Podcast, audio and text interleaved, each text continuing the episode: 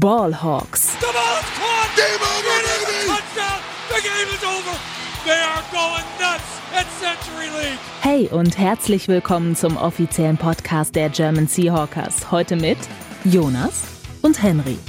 Einen wunderschönen guten Tag und herzlich willkommen zu einer weiteren Folge Ballhawks. Ich bin heute natürlich wieder mal nicht allein im Podcaststudio. Ich habe heute den Jonas bei mir und der ist gerade tatsächlich in Seattle. Moin Jonas. Ja, moin, moin. Äh, moin, moin, tatsächlich hier in, in Seattle. Ist gerade so Viertel nach zehn Ortszeit äh, an einem Sonntag. Äh, wir haben uns ja das Spiel angeschaut äh, über das wir jetzt gleich sprechen wollen. Und äh, da haben wir uns gedacht, wenn wir quasi schon mal einen Korrespondenten vor Ort haben, ähm, dann äh, machen wir mal so einen, einen Sonderpodcast, was heißt Sonderpodcast, sondern ein bisschen anders, ähm, dass ich wirklich mal von vor Ort meine Eindrücke schilder. Und äh, ja, das mache ich jetzt gleich natürlich gerne.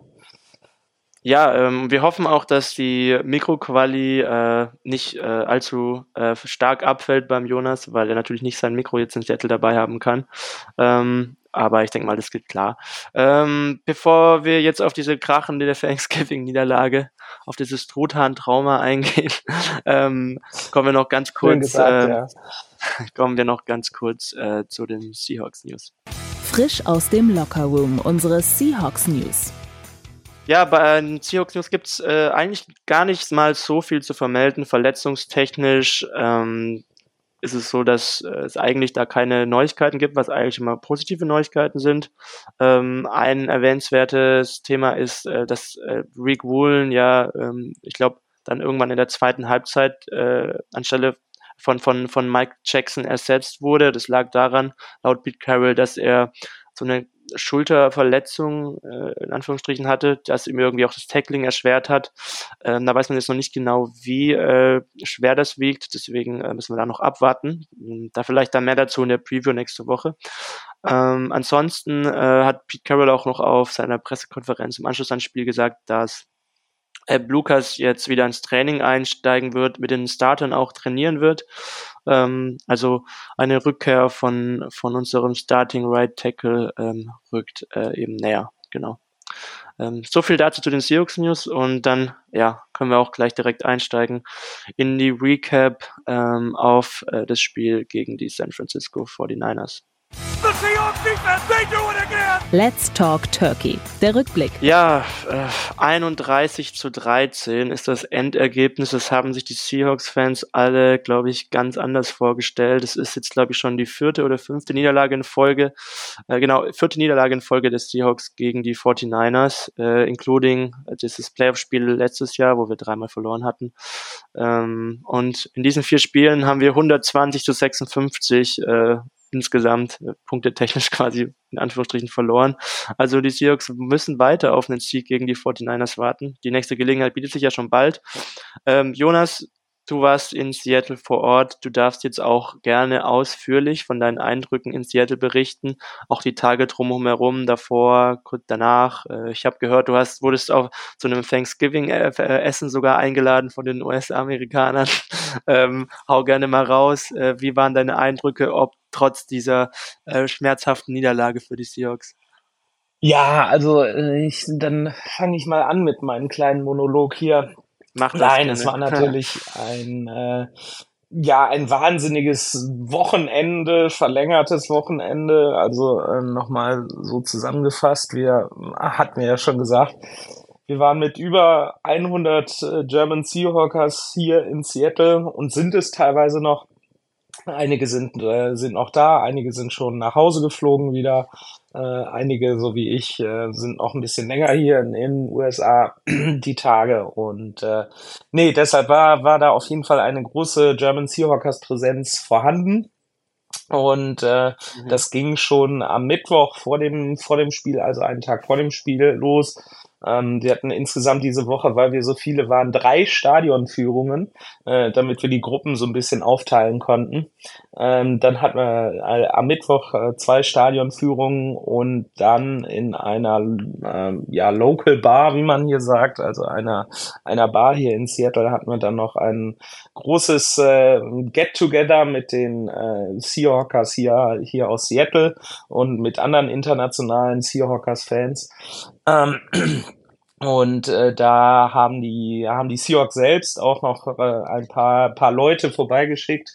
Äh, äh war zum Beispiel Lofa Tatupu war da, ähm, Blitz war da, die äh, Cheerleader waren da und dann gab's noch so Verlosungen von ähm, oder äh, so ja nicht Verlosung ja doch Verlosung äh, von äh, ja signierten Fotos von Chris Carson und äh, Football, Footballen und so. Es war schon war schon ziemlich cool. Und ähm, dann kam halt der große Tag am Donnerstag. Ähm, da waren wir erst noch äh, einige, also mit 50 Leuten äh, waren wir noch in einem, ähm, in einem Pub hier und hatten noch so ein Thanksgiving-Essen zusammen. Und das äh, hatte einer aus der, äh, einer von den German Seahawkers ganz äh, lieb organisiert. Das war ziemlich cool. Und äh, ja, dann ging es halt zum Spiel. Einige von uns hatten das Glück, dass sie, dass sie noch viel Pass im Pässe hatten. Also sie konnten dann beim äh, Warmmachen äh, an die äh, an die Seitenlinie vor dem Spiel. Und äh, alle anderen sind dann so nach und nach ins Stadion gegangen. Äh, das Stadion macht so zwei Stunden vor Kickoff auf.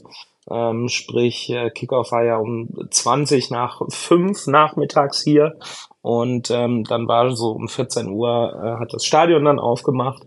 Ähm, dann sind wir halt äh, langsam zu unseren Plätzen, weil äh, die Seahawks natürlich auch eine äh, an Primetime äh, national übertragen noch eine richtige, richtige Show äh, angesetzt hatten. Und äh, ja, da will ich nicht sagen, das hat die, hat die Niederlage etwas übertüncht, aber ähm, es hat das Ganze schon, schon leichter gemacht. Also wir kommen ja gleich nochmal aufs Spiel zurück. Ähm, das Ergebnis, wie du schon ansprachst, war natürlich nicht gut.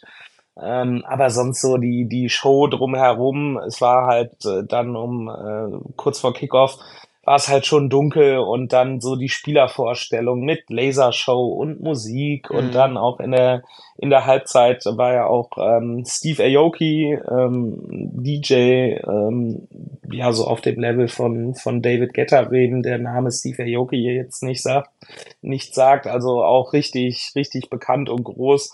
Der hat dann auch eine, eine Halftime-Show äh, gemacht mit, wo dann auch einige Fans aufs Feld durften noch äh, Blitz hat äh, eine, äh, eine Torte ins Gesicht gekriegt. Das ist so Aokis Markenzeichen.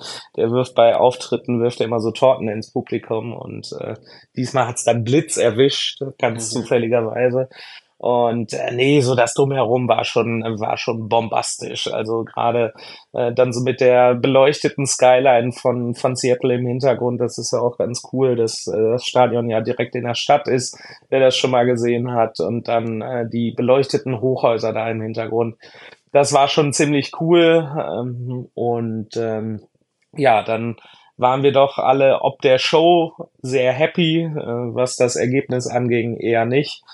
Und äh, ja, dann haben wir hier noch ein paar Tage, einige sind dann schon äh, freitags nach Hause geflogen, äh, einige gestern schon oder dann jetzt so die Tage.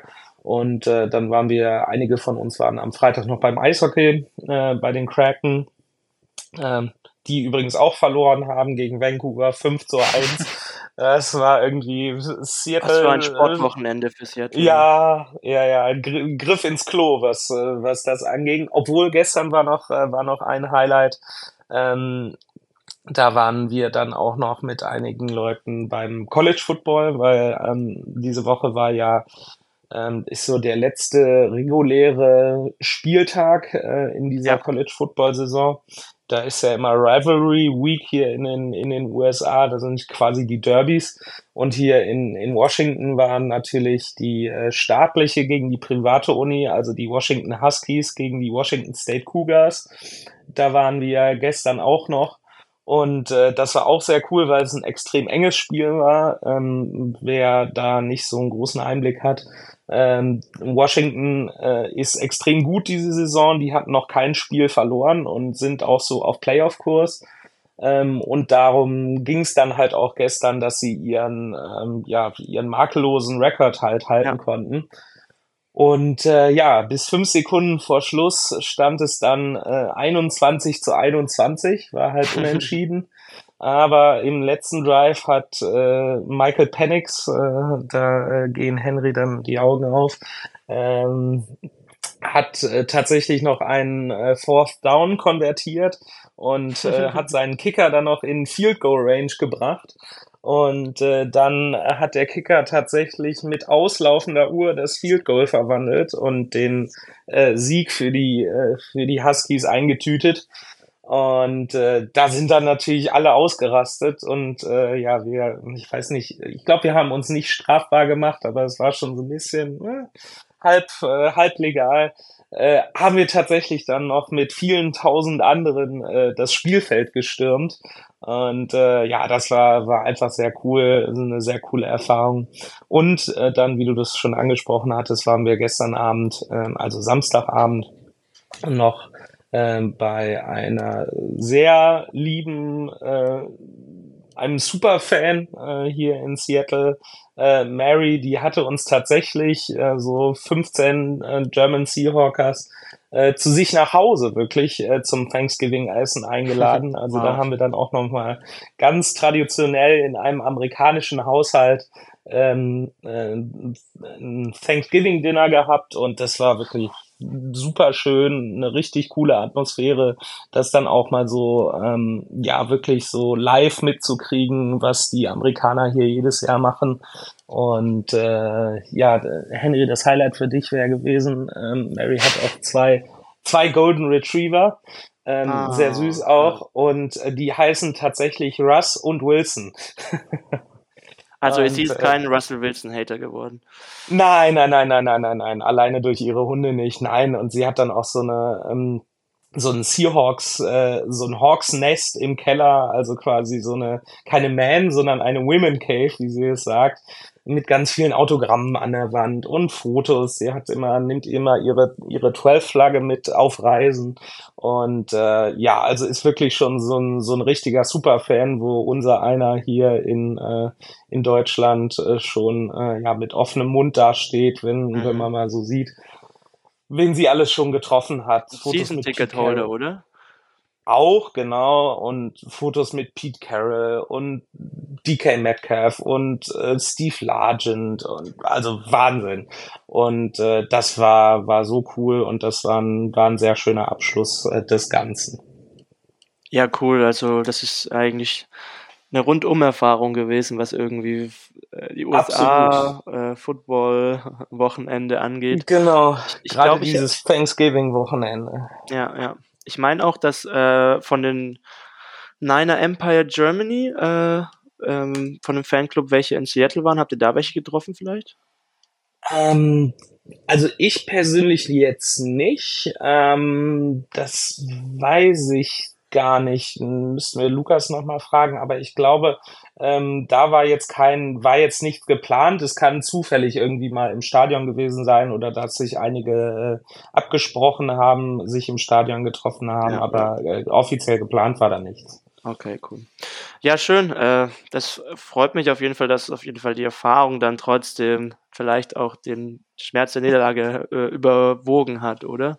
Ja, auf jeden Fall. Das ja. auf jeden Fall. Aber es war, war trotzdem ärgerlich, weil, ja, es hatte sich halt so, so angekündigt, auch in den letzten Wochen. Klar, haben wir auch alle gesagt, ähm, gegen die Niners wird's nicht einfach ähm, weil die einfach so gut sind und die Seahawks halt diese Saison nicht so, äh, ja, perfekt. Also wenn die, wenn die Seahawks das Spiel hätten gewinnen wollen, dann hätten sie schon auf ihrem A-Game mhm. gewesen sein müssen.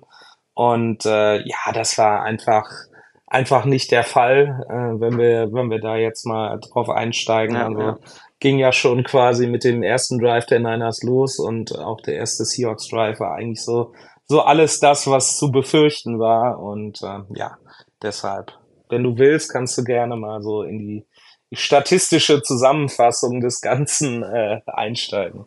Oh, äh, ja, also die Seahawks outscored, outplayed. Ähm, kein, kein gutes Spiel der Offense schon wieder.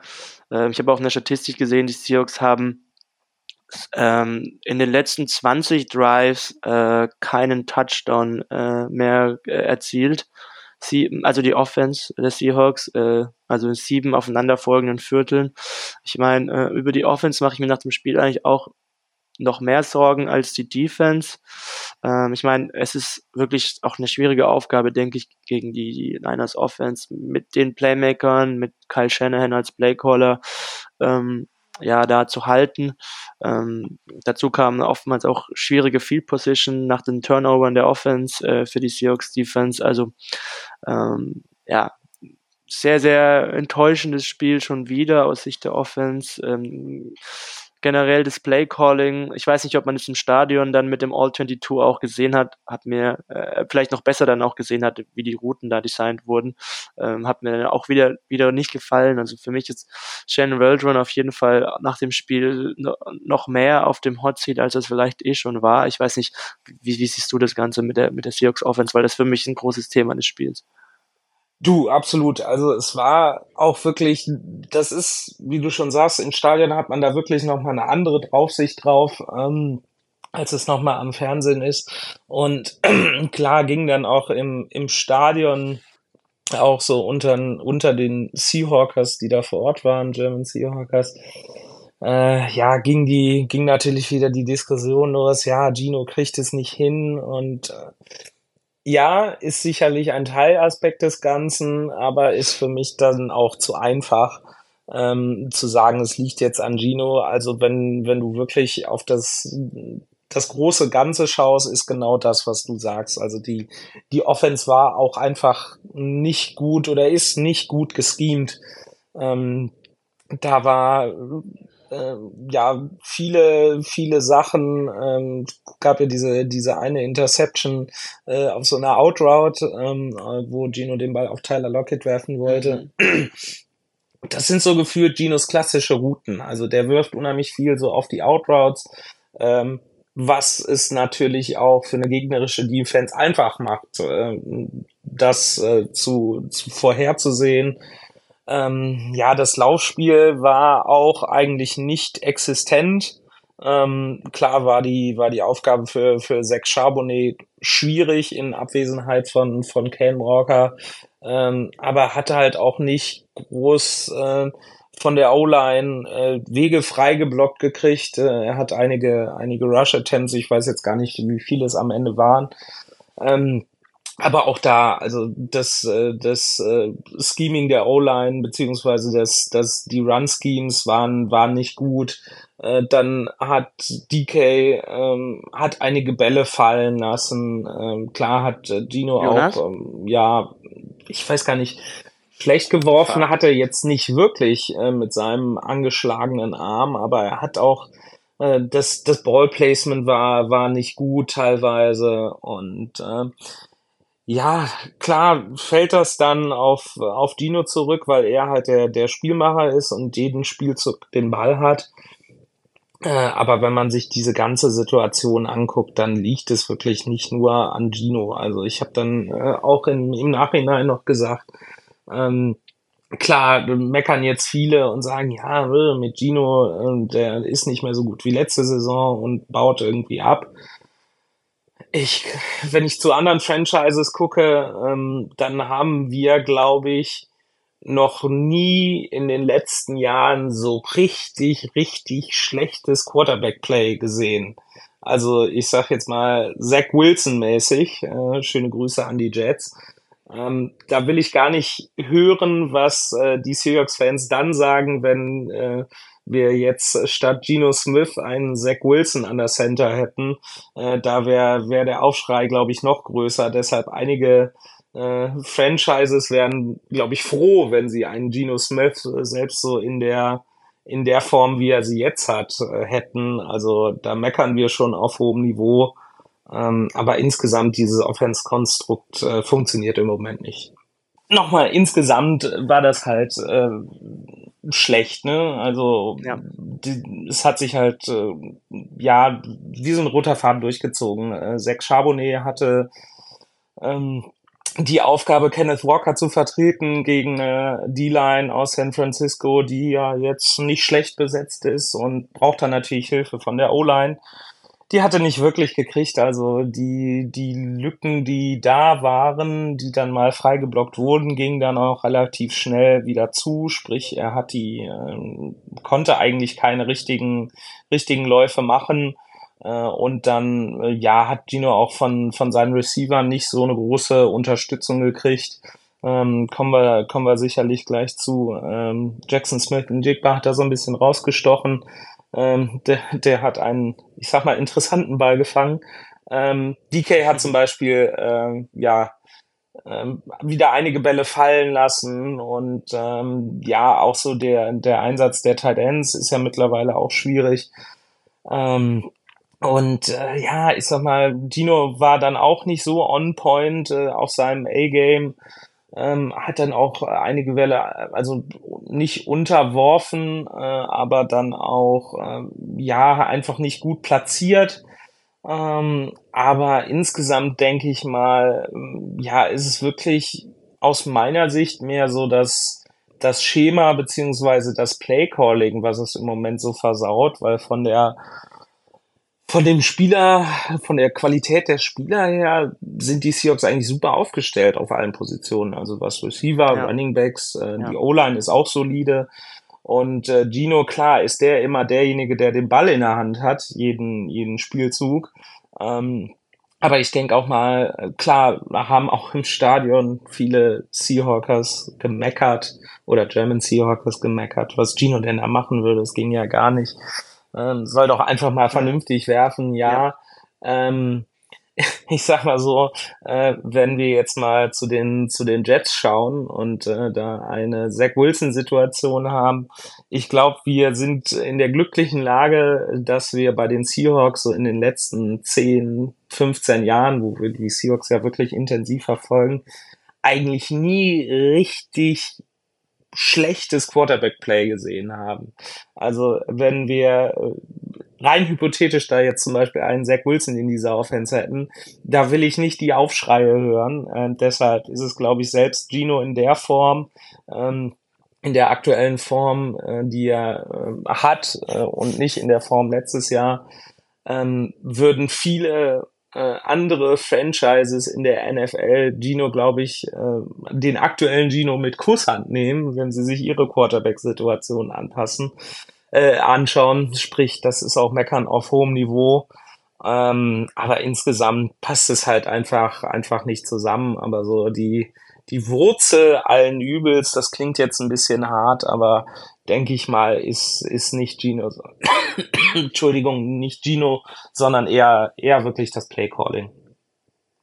Ja, also ich habe auch das Gefühl, dass Gino Smith, aber auch viele Spieler in der Offense in ja, unvorteilhafte Situationen durch das Playcalling halt auch einfach gebracht werden. Also gestern hat, hatte Gino Smith beispielsweise 10,5 Air Yards pro Versuch, also viele so Low Percentage Würfe an die Sideline runter auf Metcalf oder auf Lockett, ähm, die dann auch, äh, es, leider ist, muss man sagen, bei Metcalf zum Beispiel es nicht geschafft haben, da wirklich Separation zu kreieren.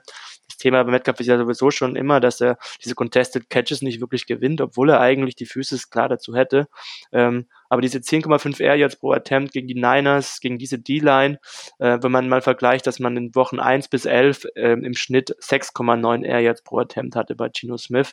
Das ist halt, weiß ich nicht, äh, schwierig und ich frage mich, warum man daran dann auch so lange festhält. Ja, man war dann hinten schnell, es war dann auch ein großer Rückstand, aber das war dann trotzdem noch so, dass man dann Anfang des dritten Viertels, Mitte des dritten Viertels noch nicht irgendwie ständig äh, diese, diese Low-Percentage-Würfe raushauen muss, dann ist es halt so, dass du dann auch bei diesen sich lang entwickelten Plays mit diesen Routen äh, äh, runter an die Sideline, dass du da halt auch äh, lange in der Protection halten musst. Das ist dann wiederum schwierig für die O-Line, also das Thema, dass man halt die Spieler in schwierige Situationen einfach bringt, was es dann was, ist, was, was dann die Spiele halt auch schlecht aussehen lässt. Äh, also ich muss da ja nicht großartig betonen, also die individuelle Qualität der Niners D-Line, äh, die ist halt wirklich enorm mit Hargrave, mit Bosa, mit Chase Young, äh, Kinlaw, ähm, da hat unsere O-Line dann halt auch gestern dann das nach, ähm, nicht gestern, an, an Donnerstag äh, eben das Nachsehen gehabt. Ähm, sechsmal wurde Gino Smith ja dann gesackt.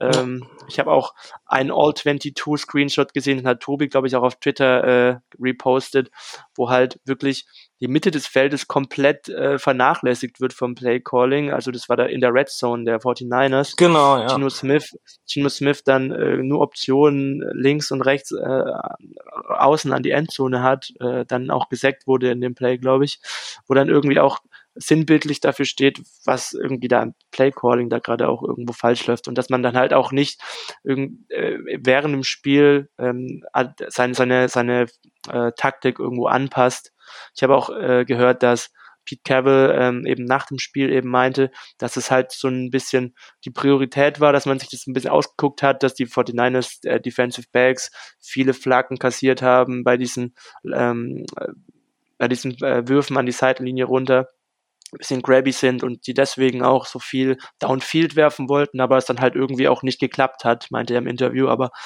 ich frage mich dann halt, warum passt man dann nicht während dem Spiel, wenn man merkt, dass es nicht funktioniert, wenn man merkt, dass man seine Spieler halt in wirklich unfallhafte Situationen bringt, warum passt man sich da nicht an? Äh, nimmt vielleicht ein bisschen mehr Intermediate-Würfe auch über die Mitte mal, äh, kürzere Würfe gegen gerade diesen Pass-Rush. Äh, weiß ich nicht, also schwierig. Ich weiß nicht, wie es auch im Stadion erlebt hast, ob du dann direkt im Stadion schon dir auch gedacht hast oder wie es für dich dann war. Ja, es war halt wirklich, ne, wie du, wie du sagst, diese, diese Würfe an die, an die Sideline, der ja, wo ja dann auch die eine Interception passiert ist, es ist halt für gegnerische Defenses ja sehr ausrechenbar dann, ne, irgendwann. Ähm, und äh, ja, ich weiß jetzt gar nicht, äh, wie das, äh, wie so der, der Einsatz der, der Tight Ends war, so statistisch gesehen, äh, weil du sagtest dann äh, Würfe halt über, über die Mitte des Feldes. Ähm, da war auch relativ wenig. Also ich kann mich an einen Catch von ja. Will Disley erinnern. Ähm, ja, es gab zwei Catches für, von Noah Fent für 25 Yards, einen von Will Disley über 21 Yards und okay. Parkinson hat einen über 9 Yards gefangen. Aber äh, die Targets gingen äh, zum Großteil auf die Receiver. Und, äh, genau, ja, das ist eh genau, das sind dann ja so eigentlich so die die Tight Ends, so so die die prädestinierten äh, Anspielstationen so über die Mitte, außer JSN, wenn er wenn er mal im Slot spielt. Ähm, aber auch da war halt einfach, einfach wenig, ne? Und äh, dann kommt es halt wirklich so, so zusammen, äh, dass du äh, ja den, den ersten Touchdown der Niners halt zulässt. Und dann eigentlich, äh, wenn wir nochmal über, über die Receiver reden, eigentlich ein äh, super Return von, von die Eskridge hast, erstaunlicherweise. Ähm, ja der dich irgendwie bis ja wirklich tief in die in die Hälfte der Niners bringt äh, und du dann einfach ja nicht in der Lage bist. Da macht man bist, ein Yard, ja. Da genau. ein einziges Yard in dem Genau, Feld. ein einziges Yard und du gehst mit einem mit einem Field Goal vom Feld aus der der Feldposition und äh, dann hast du im im Drive da drauf ähm, gehen die äh, machen die Niners glaube ich den nächsten Touchdown dann stehst du 14 zu 3 hinten ähm, und dann äh, kriegst du, ähm, kriegst ja, gegen, gegen die Niners halt im Rückstand hinterher zu, hinterher zu rennen, ist halt wirklich genau. eines der schwierigsten Dinge gerade in dieser Saison. Genau, und dann kommt halt so dazu, dass äh, Gino dann fast von, äh, ja, was, äh, was Zach Charbonnet, der ihm dann so ein bisschen un, auch unabsichtlich, das ist halt so dieses, diese Spirale, in der du dann da bist, ne, dass es halt dann äh, wirklich unglücklich läuft ähm, äh, nach unten gesehen, dass er, dass er Gino dann quasi ein Bein stellt und Gino dann so äh, bis zur äh, halben Yardlinie äh, da zu Boden geht vor der eigenen Endzone, also fast den, den Safety produziert äh, und du dann halt wirklich äh, ja dann aus der Endzone Zone panten musst. Da hast du dann nicht viele, viele Optionen. Also es war wirklich ist es sehr unglücklich gelaufen und es ist halt einfach so, ja, bezeichnend für diese, diese ganze Saison, gerade offensiv. Und ähm, ja, dann hast du, glaube ich, auch noch, äh, das ist dann wieder Wasser auf die Mühlen von, von Max Brending. Äh, DJ Dallas hatte, glaube ich, dann noch einen Punt gemacht, äh, wo du dann auch den Niners wieder den Ball gibst. Ja. Äh, ja, es war halt einfach gerade so in der ersten Halbzeit war es halt wirklich, also auf, aus offensiver Sicht, äh, Sicht eine, äh, ja, eine Katastrophe eigentlich. Ja, ähm, also wie gesagt, bei nochmal kurz zu Gino Smith, mh, hm, kein so tolles Spiel wieder. Gerade dieser Pick da auf Embry Thomas im zweiten Viertel, der war halt schon ja. echt hässlich, muss man sagen. Ja. Ähm, aber ich muss auch sagen, es ist schematisch, es gibt halt so einen Unterschied, so einen großen Unterschied zwischen Seattle und der äh, äh Niners Offense, also auch welche Optionen dem Quarterback an, angeboten werden. Ja. Ähm, obwohl jetzt die Playmaker des Seahawks natürlich nicht auf dem Niveau der Niners sind, aber halt wirklich auch qualitativ nicht schlecht. Und ja, das ist halt wirklich ja, du hast, also wenn du, wenn du die Niners ansprichst, klar, ist das nochmal ein ganz anderes Kaliber, äh, die Offense, die, die äh, Kyle Shanahan da callt.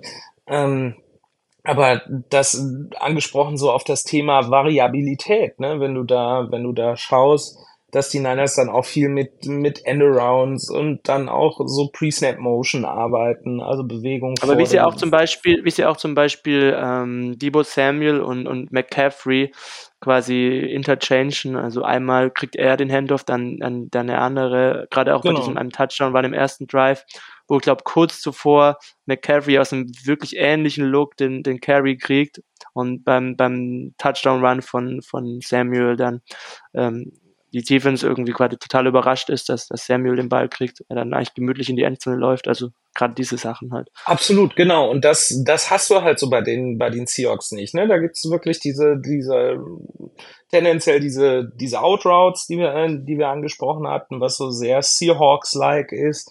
Ähm, dann ja die, diese schönen Inside Runs, größtenteils ähm, da ist halt auch eben genau diese, diese Variabilität, ne, dass du den, den Gegner dann mal vor andere Aufgaben stellst, eben über vielleicht ein Endaround oder eine, eine Pre-Snap-Motion, ähm, dass du da mal so ein bisschen was veränderst.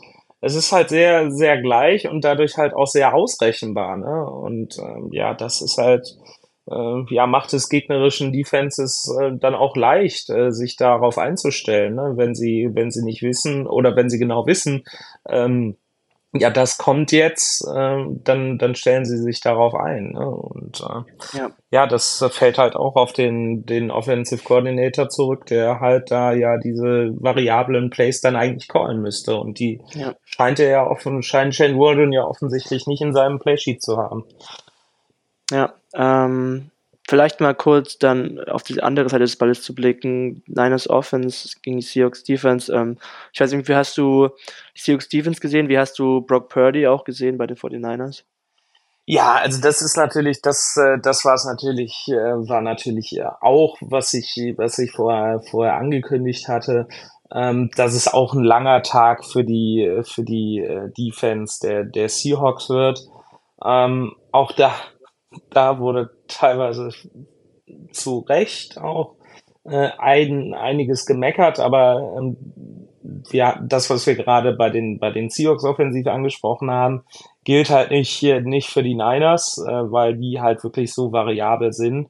Und da kannst du dich dann halt auf die als Defense nur schwer drauf einstellen, ne? weil du halt eigentlich alles alles covern musst, äh, alle Möglichkeiten covern covern musst äh, von von Plays äh, du das aber in der, in der Realität nicht machen kannst, weil es einfach viel zu variabel ist. Ne? Wenn du dann auf einen, ähm, ich sag mal, wenn du dann auf den, auf den Lauf beißt und äh, Purdy spielt dann aber so den Pass über die Mitte, äh, weil da eben frei ist, weil die, die Defense auf den Lauf beißt, ja, dann, dann ist es halt, halt einfach. Und ähm, in dem Sinne hat sich die Defense eigentlich relativ gut ja. geschlagen, finde ich. Ähm, ja. Den Umständen entsprechend. Ähm, und was dann halt auch wirklich klar, sprechen wir dann auch wieder so, wenn wir über die Mitte des Feldes sprechen, äh, so leid es mir auch tut, äh, da war dann natürlich äh, Thema Bobby Wagner zum Beispiel, der, der wurde halt attackiert, ne? aber das ist, ist halt genau das, äh, was wir auch schon ja, die ganze Saison über sagen. Ja ich meine, die Seahawks äh, Defense wurde halt für, für mich eher schematisch als individuell geschlagen. Genau. Also, dass, dass, dass Kyle Shanahan halt ein genialer Playcaller ist und wirklich die Weak Spots ähm, ja, attackiert und Brock Purdy, der bedient die natürlich auch gut. Also ich muss sagen, hat wirklich ein fast fehlerfreies Spiel gemacht. Äh, ich Absolut. weiß nicht, ob man ihm den Pick 6 vorwerfen kann. Das war eigentlich vielleicht ein kleiner, ungenauer Wurf, aber ja. ja. war halt auch irgendwo deflected von, von, von McCaffrey. Also wirklich dann auch der Wurf von, von Purdy, ähm, um, um das, Spiel dann nur zu entscheiden auf Brandon Ayuk. Das war halt ein unfassbarer Wurf, muss ich sagen. Ja. Also ich glaub, viel, Kyle Shannon hatte auch außenrum, ne? Kyle Shannon hat auch im Postgame-Interview gesagt, er hätte niemals gedacht, dass er diesen Ball wirft. Also das mm. muss man schon sagen. Also der, der, der bringt auch wirklich diese Aggressivität rein, die man bei, bei Garoppolo als von Niners Quarterback äh, vermissen lassen hat. Ja. Äh, und äh, ja, wie gesagt, also wenn Purdy ein einigermaßen fehlerfreies Spiel macht, die Offense gut umsetzt, dann ist es halt einfach eine Top 3 Unit der Liga und das ist für jede Defense, glaube ich, schwierig, was auch für die Seahawks Defense. Ähm, ich hatte wirklich nach dem Pick 6 von Brooks, das war übrigens auch, glaube ich, die erste Interception, Fragezeichen, von, von, von Brooks, weißt du das? Ähm, äh, ja, genau, glaub, das war, die, war die erste, Karriere. Die erste ich hatte nach diesem, Erste Pick Six auch, ja, genau. Ja, ich, ich hatte nach diesem Play das Gefühl, vielleicht geht noch mal was. Ich habe ja. dann ich irgendwo erst um halb fünf oder so reingeschalten, da hatten die Seahawks einen Drive beim Stand von 24 zu äh, 10. Genau, ähm, zwei die Seahawks driven dann, Seahawks driven runter äh, Richtung Red Zone der 49ers waren dann an der 10-Yard-Line äh, und ich, wenn sie da einen Touchdown gemacht hätten, wäre es ein One-Score-Game gewesen. Wäre ja. unfassbar unverdient gewesen an der Stelle, aber nimmt man natürlich. Ähm, ich weiß nicht, hattest du wahrscheinlich vielleicht auch das Gefühl im Stadion, hm, vielleicht irgendwie genau, das wir war, irgendwie noch unverdienten Sieg raus. Ja. Und dann genau, das war so. Ja, genau, das war halt so der Moment, wo wir dann auch gesagt haben, ne, weil ich ja schon so ein bisschen pessimistisch war ähm, und gesagt habe, ja, pff, also eigentlich gewinnen die Seahawks das nicht und ähm, wir saßen dann halt auch äh, mit einigen Jungs aus der Redaktion zusammen im Stadion und da, da meinte Vincent von den Insta-Jungs äh, nach dem Pick, ja, von wegen glaubst du denn jetzt auch dran? Und da habe ich dann auch gesagt, ja, ich glaube jetzt dran, wenn die Seahawks einen Touchdown machen. Das war halt wirklich in dieser Situation. Mhm. Und da ging es halt wieder mit dem Field Goal raus. Und das war halt auch genau das Problem. Also wenn du dir, dir angeschaut hast, so, so die Total Stats gerade auch zur Halbzeit oder dann noch so im, im dritten Viertel ähm, für die Defense, die ja dann für ihre Verhältnisse auch gut, gut standgehalten hat im, im Angesicht der, der Niners Offense ähm, aber dann brauchst du halt auch Hilfe von, von deiner Offense, äh, dass, äh, dass du mal ein bisschen als Defense mal ein bisschen Pause, Pause hast, weil wir haben es auch schon, schon oft gesagt, Defense zu spielen ist halt so viel anstrengender als Offense zu spielen. Und wenn du gesehen hast, wie schnell die Seahawks Offense immer, immer vom Feld ging und dann wieder die Defense drauf musste, dann sind die, sind die Jungs auch irgendwann durch, ne? Auch so konditionell, weil wenn du dann, keine Ahnung, äh, zu, zu drei Vierteln Defense spielst und zu einem Viertel, Viertel Offense und die dann immer free and out gehen oder so, äh, das macht es natürlich in der NFL generell unheimlich schwer. Und wenn du dann noch eine Niners Offense hast, äh, gegen die du spielen musst, ja, dann kriegst du, hast du halt das Ergebnis, was wir, was wir am Donnerstag gesehen haben. Ja, ähm, generell zu Defense, ähm, vielleicht D-Line, dann kurz vielleicht noch mal auf die, auf die Secondary. Hast du da noch was, was bei dir, äh, was für dich erwähnenswert ist? Also für mich war es halt so, dass ich es sehr überraschend fand, als dann auf einmal Mike Jackson rechts gespielt hatte. Ich dachte kurz, dass, also auf Twitter wurde dann auch von vielen geschrieben, äh, Woolen wäre gebencht worden, wo ich mir dachte, das macht doch gar keinen Sinn an der Stelle. Auch mhm. selbst wenn Woolen, selbst wenn Woolen irgendwie ein paar Tackles verpasst hat, wäre wirklich total dämlich aus meiner Sicht, ihn dann wirklich auch da an der Stelle zu benchen, dann irgendwie auch total das Selbstvertrauen zu nehmen. Und es war auch nicht so, dass er gebencht wurde, sondern Pete Carroll hat ihn runtergenommen, wegen dieser Schulterverletzung, die ich in den Seahawks News schon eingangs erwähnt hatte. Okay. Ähm, ich weiß nicht, ob ihr es im Stadion auch äh, direkt mitbekommen habt, was da los ist, oder ob ihr euch auch gefragt habt, hä, warum spielt Michael Jackson jetzt auf einmal rechts? Ja, ich, ich sag mal so, uns ist es gar nicht so, so aufgefallen. Es ging dann irgendwann so, mhm. ne, wie du sagtest, so auf, ein, auf äh, irgendwelchen Handys rum, ja, von wegen irgendwie Woolen, Woolen gebencht und ja, auch gefragt und dann halt auch gesehen, ja gut, äh, Jackson spielt halt viel. Ähm, und haben uns halt auch gefragt, was da los war. Aber wie, wie du schon sagst, also eigentlich hat er jetzt nicht so schlecht ausgesehen. Klar hat er, hat er einige, einige Tacklings vielleicht auch äh, verpasst, was jetzt auch insgesamt nicht seine größte Stärke ist. Ähm, aber trotzdem, äh, ja, war so, so, so da, das Secondary Play, ähm, ja, war, war auch, ja, ja, was heißt schwierig einzuschätzen? Äh, es waren, waren Höhen und Tiefen dabei, gerade so, so das ja. Tackling. Ich kann mich an einen, äh, ich weiß gar nicht, ob es ein, ob es ein Third Down war und ob das dann auch, auch Woolen war oder, oder in dem Fall Witherspoon. Ich äh, Witherspoon wo, war das, ja. Ja, genau, wo der Ball auf, war es äh, Ayuk oder? Jennings. Ja, Jennings, genau. Jennings. Der eigentlich, wo, wo Witherspoon ihn schon, ja, so an der, so fünf, sechs Yards eigentlich vor der, vor der First Down Markierung an den, an den Knöcheln hat, aber Jennings sich trotzdem noch irgendwie rauswindet und dann noch zwei andere Seahawks Das war wirklich ein krasses Play auch von Jennings. Ja, ja. dazu kommen und mhm. ja, er einfach nicht oder die Seahawks nicht in der Lage sind, Jennings zu Boden zu bringen und der sich halt bis an die First Down Markierung manövriert und dann so das, das äh, First Down holt, äh, anstatt Fourth Down. Ähm, und das sind halt auch so, so Plays, die, die dir so, ne, den, den Rücken brechen. Also so Backbreaking Plays, ja. die dann auch deine, deine Moral, ähm, ja, so, äh, ja, Moral brechen, würde ich mal sagen, weil du dann ja. als Defense sagst, boah, um, ähm. wir, wir kommen hier nicht vom Feld. Und ähm, ja. nochmal auf, auf Witherspoon zu, zu sprechen zu kommen, das ist auch im, im Stadion nochmal eine ganz, äh, ganz andere Erfahrung. Ähm, Mhm. Was dieser Für mich auch einer der besten Spieler dieses, dieses, in diesem, in diesem Spiel. Absolut. Also, das ist, was der, überall im, ist, ja. ja, was der da im Stadion leistet, also das dann wirklich auch so aus dieser All-22-Position, wir saßen ja. relativ weit oben, aber auch sehr coole Plätze, weil du halt wirklich eine richtig gute Draufsicht hattest, äh, hast und dann auch im, im Lumenfield eigentlich nie so wirklich weit weg bist, selbst wenn du weit oben sitzt.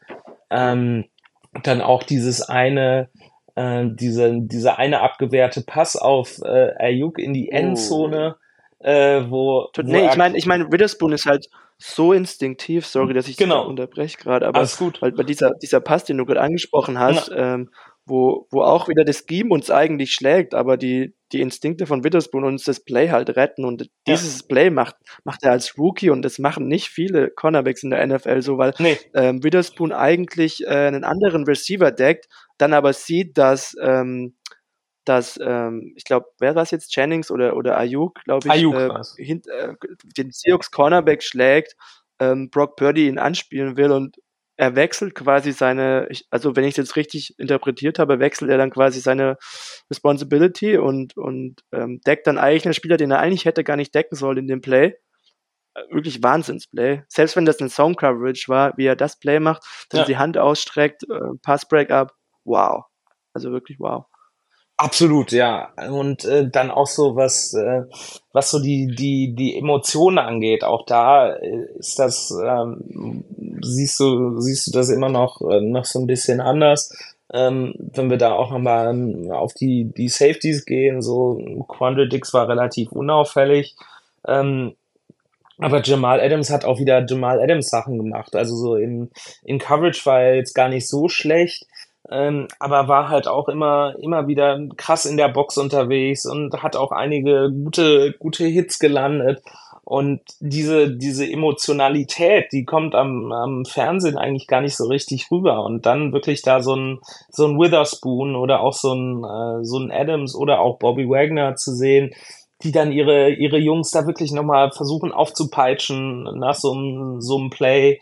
Ähm, nach einem guten Play und dann hast du halt wirklich so die Chance, den, den Stopp zu machen und dann gelingt es wieder nicht und ja, das war halt teilweise extrem, extrem bitter und äh, deshalb würde ich die, die Defense da mal so ein bisschen ja, außen vor lassen, entschuldigen ist dann, ist dann so die Frage mit der, mit der Offense, mit der sie es da zu tun hatten.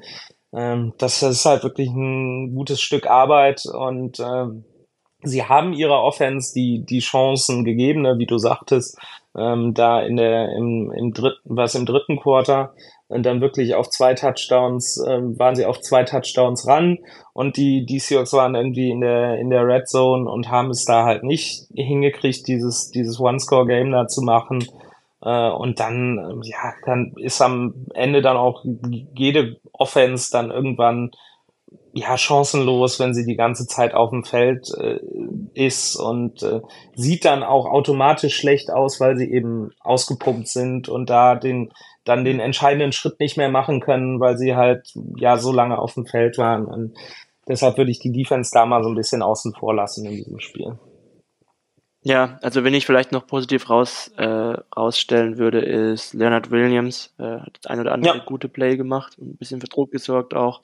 Ansonsten äh, hättest du noch irgendwelche Take Takes zur, zur Defense? Ansonsten können wir vielleicht noch ein generelles Fazit zum Spiel sehen. Ja, also was, was da auch ja, so ein bisschen, bisschen fehlt, ähm, was, was jetzt auch gegen die, gegen die Niners so ein bisschen geschuldet war. Ich weiß nicht, äh, haben die Seahawks Sex gemacht? Weißt du das? Ah, lass mich kurz auf den Box-Score schauen. Ähm, dip, dip, dip. Die Seahawks haben jetzt, na, bin ich wieder. Habe ich dich aus dem falschen Fuß mm, erwischt? Einen Sack von Daryl, einen, einen, einen Sack von Daryl Taylor. Stimmt, ein Sack von Daryl Taylor war ein Sack dabei, da kann ich mich jetzt auch noch daran erinnern. Genau, ja, Boye Maffe war, war, einige Male nah dran, ähm, aber auch da ist halt. Gerade so auch bei dem Touchdown-Play. Genau, war, war halt auch so ein, so ein Ding, was halt jetzt auch gerade gegen die, gegen die Niners auffällt, aber in, insgesamt auch ähm, ist halt wirklich das Fehlen von Uchenna Nwosu. Das haben wir äh, haben halt viele nicht so, ja. so auf dem, dem Schirm gehabt, wenn du, wenn du halt siehst, was er dann halt schon für eine, für eine wichtige, wichtige Rolle da, da erfüllt, auch so äh, im, im, im Run-Support oder im, im Run-Stop. Ähm, und der fällt jetzt weg und dann hast du eigentlich als, als, als Leading Rusher hast du, hast du Boye Maffei, der das ja auch sehr, sehr gut gemacht hat, den, den Sprung jetzt in seiner zweiten Saison. Und danach wird es halt schon echt düster. Ne? Also du hast dann wirklich das, äh, dadurch da hat sich das Scheme, du sprachst gerade Leonard Williams an, hat sich das Scheme ja so ein bisschen, ein bisschen verändert, dadurch, dadurch, dass du jetzt Leonard Williams und Jaron Reed da in der, in der Mitte der D-Line als, als D-Tackles hast. Ähm, haben die Seahawks ja in den letzten Wochen das dann auch so ein bisschen gemacht, dass sie zum Beispiel Draymond Jones dann auch eher so auf Edge gesetzt haben, ähm, der ja auch für mich nicht so der klassische Defensive Tackle, sondern auch eher so, so vom Körperbau auch eher ein Edge Defender ist. Ähm, und dann hast du halt diese, diese Rotation zwischen, oder was heißt Rotation? Du hast äh, äh, als äh, Starting Rusher hast du quasi Maffei und, und Jones. Und danach hast du halt Daryl Taylor, der für mich auch kein Three-Down-Player ist. Also das ist für mich ein Rotational-Spieler, der, der seine Momente hat, äh, aber dann auch gerade so, so in der, in der Run-Defense halt ja, überhaupt kein Faktor ist äh, oder da viel zu viel zulässt. Und danach hast du dann Frank Clark, der äh, für mich äh, diese, ja, ist eine schöne Geschichte, ne? ist wieder zurück in Seattle, aber er hat halt bisher noch gar nichts gebracht, meiner Meinung nach. Ne?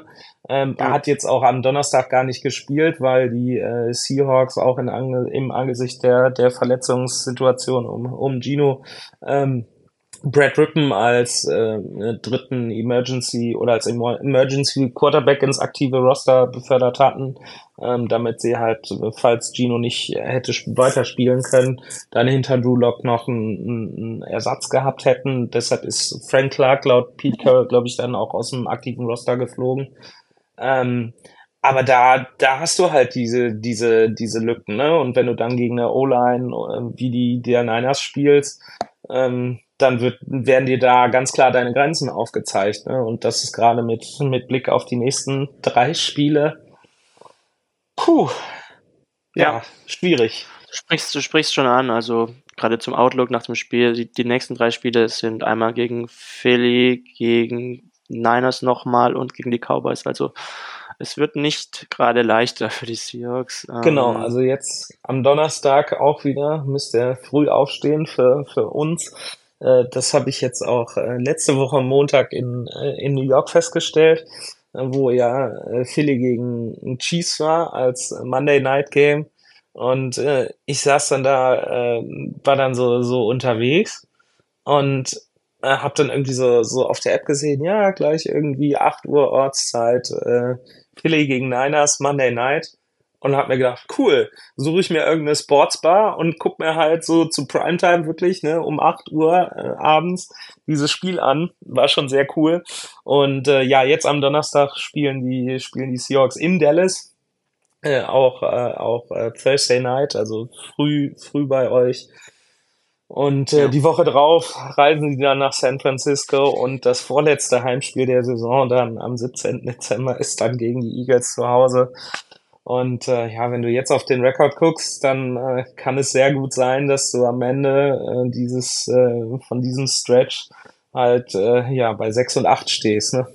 Äh, das ist dann äh, ja. ist dann halt so die Realität, weil ja ich, ich wüsste nicht, ja, Dallas, Dallas vielleicht so, so nominell die schwächste Mannschaft aus den dreien, aber die haben, glaube ich, auch, ich weiß nicht, hatte ich jetzt auch die, die, die Tage gelesen, ich glaube, 22 Heimspiele in Folge gewonnen. Ähm, du, du fährst halt nach Dallas, hast deine in der Vergangenheit gegen Dallas, in Dallas auch nie so richtig gut ausgesehen äh, und dann im, im Zustand, äh, wie, der, wie das Team jetzt ist bei den Seahawks, boah, ist das auch schon Reach, ne? Da, da gewinnen zu, zu wollen. Äh, klar, in der NFL ist vieles möglich, aber ja, sehe ich im ja. Moment nicht. Ich weiß nicht, wie du das, äh, wie du das einschätzt. Jo, ähm, ähnlich. Also ich bin gespannt. Ähm, wir machen ja dann noch die Review, äh, Preview auf das Spiel mit dir, glaube ich sogar und und und äh, Nee, ich, ich glaube, glaub, Janik Simon, und du machen das. Äh, ah, nee, Janik nee, und Simon machen das, genau. Ja, genau. Also da, da gehen wir dann nochmal, da genau. gehen wir eh nochmal genauer auf das Ganze ein. Ähm, genau. Aber danke auf jeden Fall, äh, dass du hier und unsere, die ganzen Eindrücke aus Seattle äh, geschildert hast in der Folge. Ich glaube, das war ein riesen Mehrwert auf jeden Fall ja, für die sehr Recap. Gerne. Ähm, mega, mega. Jo, äh, ich glaube, du bist jetzt noch bis Montag in Seattle, ne? Äh, genau, genau. Äh, wir haben jetzt äh, Sonntag, genau. Morgen fliege ich dann ja, okay. um äh, 23.30 Uhr Ortszeit äh, zurück nach New York und äh, Pfennigfuchsermäßig okay. äh, spare ich mir dadurch eine Hotelübernachtung, weil ich dann äh, am schön, äh, schön. Dienstagmorgen um 7.45 Uhr in New York lande. Sprich, verbringe die Nacht im Flieger, weil das ja dann auch nochmal fast sechs Stunden äh, rüber nach New York sind, also ganzes Stück. Und ähm, ja. ja, genau. Kann, kann mir das Spiel äh, gegen, äh, gegen Dallas zum Glück nicht äh, angucken, in Anführungsstrichen zum Glück, weil ich da äh, anderweitig verplant bin. Ähm, ja, aber ich bin, bin auch mal gespannt und äh, ja, drücke, drücke den Seahawks die Daumen, dass ich hier vielleicht noch irgendwie in den USA einen, einen Seahawks-Sieg äh, mitkriege. Deshalb, äh, ja, den ganz den Glauben habe ich noch nicht abgelegt, aber es wird, wird glaube ich, ein hartes Stück Arbeit. Jo, also, wir melden uns nächste Woche wieder. Ich danke dir und. Gerne, gerne. Ja, wir verabschieden uns wie immer mit einem gemeinsamen Go Hawks. Go Hawks! Touchdown! Seahawks! Weitere Infos zu den German Seahawkers gibt's natürlich auch auf unserer Website unter germanseahawkers.com.